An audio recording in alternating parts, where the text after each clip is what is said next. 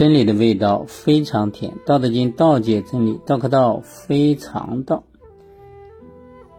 今天我们讲《道德经》的第三个大的篇章——治国用兵篇。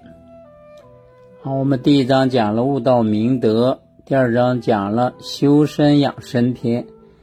所以我们今今天开始呢，就讲最后的一个大的篇章——治国用兵篇。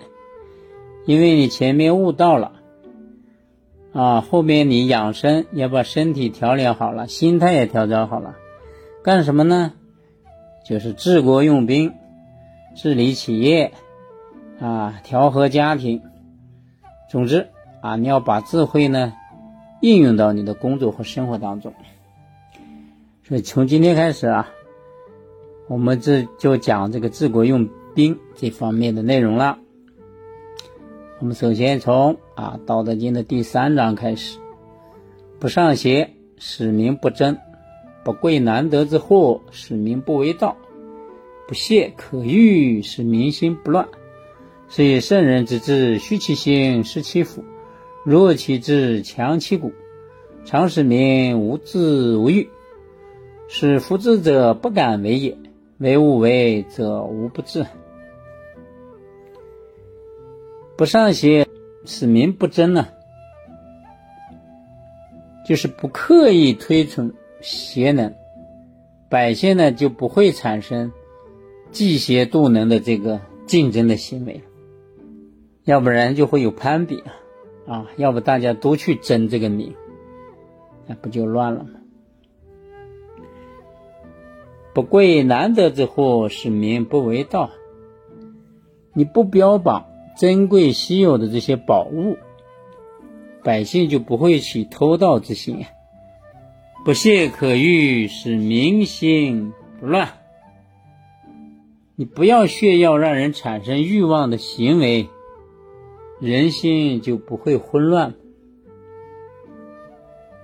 是以圣人之治，就是因为这个原因啊。圣人治理国家的方法就是。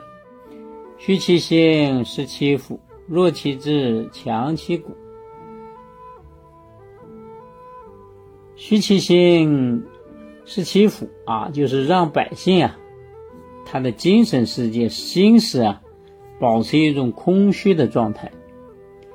因为只有空虚啊，人们才不会被欲望驱使，才能追求这种自然朴实的生活。是其腹啊，充实人们的肚子；弱其志，软弱人们的志向；强其骨，增强人的骨骼。常使民无智无欲啊，常常使人们啊没有自己认为那么聪明啊，不要自认为自己聪明，没有不要产生过多的欲望，因为人有了欲望啊。他就会贪啊！人一旦开始人人贪利的话，就会出现争夺、争抢啊，最后就出现了暴力，甚至再出现了斗，再出现战争。这都是从这些自认为聪明和欲望中产生的。所以，人人为利，天下大乱嘛。哎，古人就是这样说的。使夫智者不敢为也，让那些自认为聪明的人不敢做上面所论述的这些事情。为无为则无不治啊！治理的方法是采取清净虚无、顺其自然的无为之法，所以叫无为而治啊。用了这种办法，就没有什么不能治理的了。